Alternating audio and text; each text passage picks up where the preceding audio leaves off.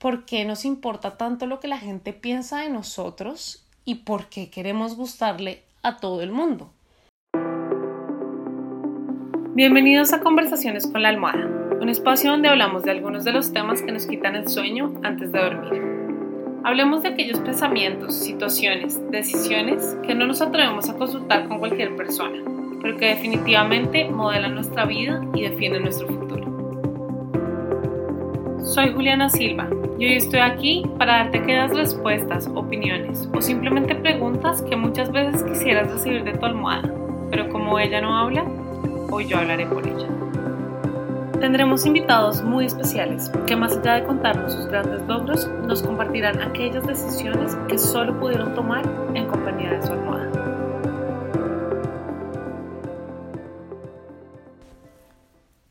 Hola a todos y todas, bienvenidos a un nuevo episodio de Conversaciones con la almohada. De entrada quiero pedirles perdón porque el episodio de esta semana estuvo un poco demorado y la razón de esto es y si ustedes me siguen en mi cuenta de Instagram sin azúcar gracias, sabrán que es porque estuve muy ocupada sacando mi primer ebook 21 lecciones para dejar el azúcar. ¡Wow! Estoy, estoy feliz de haberlo sacado y sobre todo estoy feliz del proceso que viví. Fue un ebook que yo tenía ganas de sacar hace mucho tiempo y que la cuarentena me permitió estructurarlo aún más y me permitió también que fuera mi proyecto y mi compañía de cuarentena. Y luego es un proyecto que me deja muy orgullosa porque yo hice también todo el diseño, entonces toda la parte creativa y artística se puede ver en el, en el libro, yo, pues en el ebook, yo soy una artista frustrada, entonces jugar con estas cosas de diseño, de colores, de tipos de letras, me encanta, me encanta porque ahí expreso mi personalidad, no solo mi personalidad, pero le doy una personalidad al ebook que está muy ligado a la personalidad que tiene la cuenta de Sin Azúcar. Gracias. Entonces me siento contenta, me siento supremamente contenta con el producto final, me siento muy contenta con el proceso que yo viví al escribirlo, al diseñarlo. Y también todo lo que aprendí en el proceso de lograrlo poner en la página web, todo lo que he aprendido de e-commerce, de páginas web, de impuestos, de un montón de cosas que jamás pensé que me tocara, que implicaron mucho esfuerzo pero definitivamente todo lo que vale la pena en la vida requiere esfuerzo. Así que aprovecho este ejemplo del ebook para motivarlos a que cualquiera que sea el proyecto que ustedes tienen por ahí pendiente, en remojo, y que no lo están haciendo porque ven muchos obstáculos o sienten que es muy difícil, entiendan que todo lo que vale la pena en la vida requiere esfuerzo y uno tiene que estar dispuesto a darlo y si no, pues simplemente tiene que estar dispuesto a no recibirlo. Lo, lo que sí les quiero decir es que si das ese esfuerzo y confías en ti mismo o en ti misma, la gratificación luego del proceso va a ser increíble. Eso sí, no puedes dejar, como decían en un episodio anterior, que el perfeccionismo te sabotee. Hay un punto donde tienes que esforzarte para hacer un muy buen producto, tienes que esforzarte en el proceso, el trabajo, todo va a llevar un trabajo, un esfuerzo, que va a ser retribuido, pero no puedes dejar que el perfeccionismo y las ganas de que sea todo perfecto te saboteen. La razón por la que les digo esto es porque este ebook hubiera podido ser mucho mejor. Es mi primer ebook y pudo tener mil cosas mejores, diferentes. Seguramente si yo le hubiera pagado a un experto en diseño sería mucho mejor. Seguramente si lo hubiera escrito de otra manera o le hubiera pagado a un editor para que viera todas mis palabras sería mejor pero es algo que yo quise hacer 100% desde mi lado humano, 100% mío y me siento muy orgullosa al respecto. Entonces, contarles a mis oyentes de conversaciones con la almohada lo contenta que estoy con mi ebook de 21 lecciones para dejar el azúcar.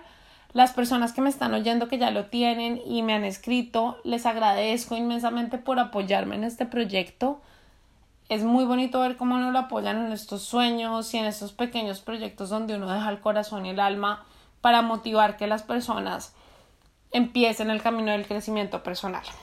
La razón por la que les cuento eso es porque yo siento que dejar el azúcar no es un tema de dieta, no es un tema de culpa, no es un tema de está mal, entonces no lo hagas, no al revés, es un tema de motivar el amor propio, motivar el autocuidado y a raíz de eso alimentarnos lo mejor posible. Y para eso lo primero que deberíamos hacer es eliminar aquello que nos hace daño, entre todo eso el azúcar. Así que cualquiera que esté motivado por acá, le agradezco y les le digo, por favor, siga adelante, sigan este camino, que es un camino que no es lineal. Yo todavía tengo un montón de dificultades eh, con el tema, pero sí se puede, sí se puede fácilmente llevar una vida sin azúcar, gracias. Para aquellos que les interese conseguir el ebook, lo consiguen en la página web www.sinazucargracias.com slash guías. Ahí lo podrán ver. Ahora bien, entrando en el tema del día de hoy, hoy les quiero hablar sobre la opinión de los otros y por qué nos importa tanto. ¿Por qué nos importa tanto lo que la gente piensa de nosotros y por qué queremos gustarle a todo el mundo? Realmente es una pregunta que me hago porque me resulta impresionante esa cultura que percibo de querer gustarle a todo el mundo. La razón por la cual estoy haciendo este episodio hoy, en este momento, es precisamente porque cuando lancé mi libro yo sabía que me iba a someter a muchas opiniones de personas y las opiniones siempre van a estar ahí. Algunas serán constructivas, otras no. Y ese no es el tema. Con algunas estarás de acuerdo, con otras no. Pero acá la pregunta es realmente ¿por qué te importa tanto la opinión de los otros si tú estás contento con lo que tú haces? Siempre hay algo incluyéndome yo, que nos pica sobre la opinión de los otros y uno quiere gustarle a todo el mundo. La pregunta acá es ¿por qué razón? ¿Por qué? Entonces, acá quiero decirles algo. Las opiniones ajenas siempre van a estar y no van a ser más que una simple opinión. Y es uno, depende de uno si la toma o la deja y sobre todo qué toma y qué deja. Entonces acá quiero dividir las opiniones en dos tipos de opiniones que uno va a recibir siempre. Opiniones constructivas, de esos consejos, esas críticas constructivas que son súper útiles, pero también hay opiniones y críticas negativas que no van a ningún lado, que destruyen y esas creo que debemos ignorarlas porque simplemente nos hacen sentir más inseguras o inseguros y nos hacen autosabotearnos y está en nuestro poder decidir no oírlas. Por otro lado, creo que es importante entender que somos muchas personas en el mundo y no todos pensamos igual. Y siempre tenemos que buscar vibrar con aquello que vibra y resuena con nosotros. Hay una historia que me gusta mucho de Meryl Streep no sé si ustedes saben quién es, pero una actriz muy reconocida, ganadora de muchísimos premios, que ella dice que en una de sus primeras audiciones le dijeron que no porque era muy fea. Su respuesta fue que esa simplemente era una opinión y que ella iba a buscar una persona que tuviera una opinión distinta. Luego de muchos años es, si no fácilmente la actriz más reconocida del momento, una de las actrices más reconocidas del momento. Entonces, acá la lección es, no dejes que la opinión del otro te sabotee tu proceso. Pero, ahora bien, yendo a la pregunta, ¿por qué queremos gustarle a los otros? ¿Qué nos importa lo que los otros piensen o dicen de nosotros? ¿Y por qué dejamos que nuestro bienestar, nuestra felicidad y nuestra tranquilidad dependa de eso? Les voy a dar otro ejemplo. El ejemplo cuando uno está saliendo con un tipo, un hombre, yo lo, pues, lo hablo en ese sentido, pues porque soy mujer y, y, cuando tengo un, un, momento, cuando conozco a alguien en un tono sentimental, pues es un hombre porque soy heterosexual, pero pues si usted es hombre y le gustan las mujeres, pues puede ser cuando sale con una mujer o mejor dicho, como dijo la reina de belleza, del mismo modo, en el sentido contrario, hombre con hombre, mujer con mujer, hombre con mujer, ya saben. Acá todo es bienvenido, que de hecho en el mes del orgullo homosexual, gay, transexual, LGBTI, perdón si se me escapa alguno, acá estamos bienvenidos todos y acá no se juzga ni por género, ni por sexo, ni por orientación sexual, por absolutamente nada. Cierro el paréntesis. Cuando yo salgo a tomarme algo con un tipo, si yo estoy todo el tiempo pensando lo que él va a pensar de mí, no voy a poder ser yo. no voy a poder ser yo y sobre todo es que si logro causar una primera impresión a propósito, pero no soy yo, luego a qué va a llevar esa relación o esa lo que sea. Y esto aplica no solo para relaciones de pareja, también aplica para amistades, aplica para lo que sea. Si yo voy a una entrevista de trabajo y me dicen si sé hacer algo y yo por quedar bien digo que sí, me invento algo y ya cuando me dan el trabajo no sé hacerlo, el problema después va a ser mucho más grande. La honestidad y ser nosotros mismos con quien sea es muy importante desde el inicio. Y para lograr eso de una manera sana, de una manera saludable y de una manera constante, es que nos deje de afectar e impactar tanto e importar tanto la opinión de los demás. Ahora bien, quiero hablar el tema de las críticas constructivas, porque es algo que a mí me toca trabajar mucho, me, me cuesta a veces recibirlas, pero con el tiempo creo que he aprendido. Cada día aprendo más, cada día intento ser más noble, ser más humilde y decir, a ver, no me las sé todas y seguramente si esta persona hay algo que no esté de acuerdo, voy a oírlo y voy a ver realmente qué me sirve para mejorar. Creo que esto a su vez es algo muy importante. ¿Por qué razón?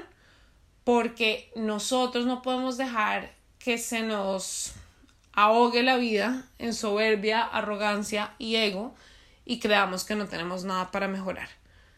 Todos tenemos cosas por mejorar, todos tenemos cosas para ser mejores y si alguien nos lo está diciendo desde el amor y desde la buena onda, uno puede mejorar. Ahora bien, uno no siempre tiene que justificarse. ¿Por qué lo digo? Porque las personas que te van a dar criticismo, opinión o lo que sea, realmente están esperando una respuesta de tu parte y uno no está obligado a darlo. Uno no tiene por qué justificar la manera como piensa y mucho menos la manera como es. A mí estos días luego del lanzamiento del, del ebook, que han sido unos días emocionalmente cargados, tuve un par de cuestionamientos que me hicieron reflexionar mucho sobre mí misma. Uno fue una persona que, no conozco, que cuestionaba un, un tema del ebook que realmente es una cuestión muy válida y es el hecho de que yo estaba hablando de azúcar sin ser nutricionista. Este ebook pues realmente es más una narración sobre una experiencia personal. Luego yo hablé con ella y fue muy constructiva toda la conversación y estoy muy contenta al respecto. Por otro lado, ya recibí una crítica. Esta crítica no fue del ebook en sí, sino fue más de mi manera de ser. De mi manera de ser y, y esta crítica vino de una persona que yo quiero mucho. Y sé que no fue una crítica constructiva. Sé que fue una crítica que uno se pregunta como, uy, ¿y, esta, y estas palabras de dónde vienen? ¿Por qué son así? ¿Por qué son tan groseras? Y ahí es donde te dices, no, a eso te tienes que cerrar y uno no se puede dejar quitar la paz por eso. A lo que tú le das tu atención se puede apoderar sobre ti. Entonces es mejor ignorarlo y seguir adelante y aprender la lección. Aprender la lección también es importante. Cada crítica no constructiva que recibas te habla mucho de la persona que te la da te habla mucho del respeto que te tienen, del amor que te tienen, porque una persona que te ama no te humilla y no busca herirte. Y mm, habla mucho de la persona y cómo esa persona te percibe, te siente, si respeta tus límites y sobre todo si te respeta. Entonces creo que es importante ahí hacer una diferencia. Son diferencias difíciles de hacer, en mi opinión porque muchas veces entra en tema las emociones, entra el tema proyecciones del pasado que hacemos en el presente. Esto es algo muy importante que tenemos que tener en cuenta cuando uno está teniendo una conversación o una discusión o está hablando de algo, es importante concentrarse en ese algo de lo que uno está hablando y no traer a flote problemas del pasado y traumas del pasado y heridas del pasado sin sanar. Es por eso que es muy importante que cada vez que uno lo hieran, que cada vez que a uno le duela algo, sacarlo, desahogarlo, trabajarlo y sanarlo. ¿Por qué razón? Porque si no, con el tiempo, lo único que, que haremos es proyectar esos dolores en otras personas. Yo lo he vivido en carne propia, yo he proyectado dolores de una persona en otras, he proyectado dolores del pasado en el presente con la misma persona y sobre todo me han proyectado muchos dolores de otras personas a mí. Entonces son cosas que yo no entiendo porque es, es ahí donde uno le llega la pregunta, pero oye, ¿yo qué te hice? ¿Qué te hice para que tú me estés diciendo esto? Y realmente son, son unas proyecciones de, de dolores no sanados de otras personas. Entonces, ahí la importancia de, de sanar, de desahogar, de hablar y estar siempre abierto al diálogo. Entonces, no sé cuál es su opinión al respecto sobre este tema de las opiniones y sobre por qué queremos agradarle a todo el mundo y por qué uno quiere gustarle a todo el mundo. No sé si han oído el dicho, uno no es monedita de oro para caerle bien a todo el mundo y así es. Amigos, somos 7 mil millones de personas en el planeta Tierra. Qué aburrido sería si todos pensáramos iguales. Qué aburrido. Retomando el tema del Pride, qué delicia ser distintos, qué delicia que haya gente para todo, qué delicia ser todos tan diferentes, de razas distintas, de colores distintos. Qué delicia la diversidad. La diversidad es lo más maravilloso que hay y de ahí sale un montón de creatividad y de ahí salen cosas muy bonitas. Así que dejemos de tratar de ser iguales y dejemos de tratar que los otros se ajusten a nuestros gustos y a nuestras cosas.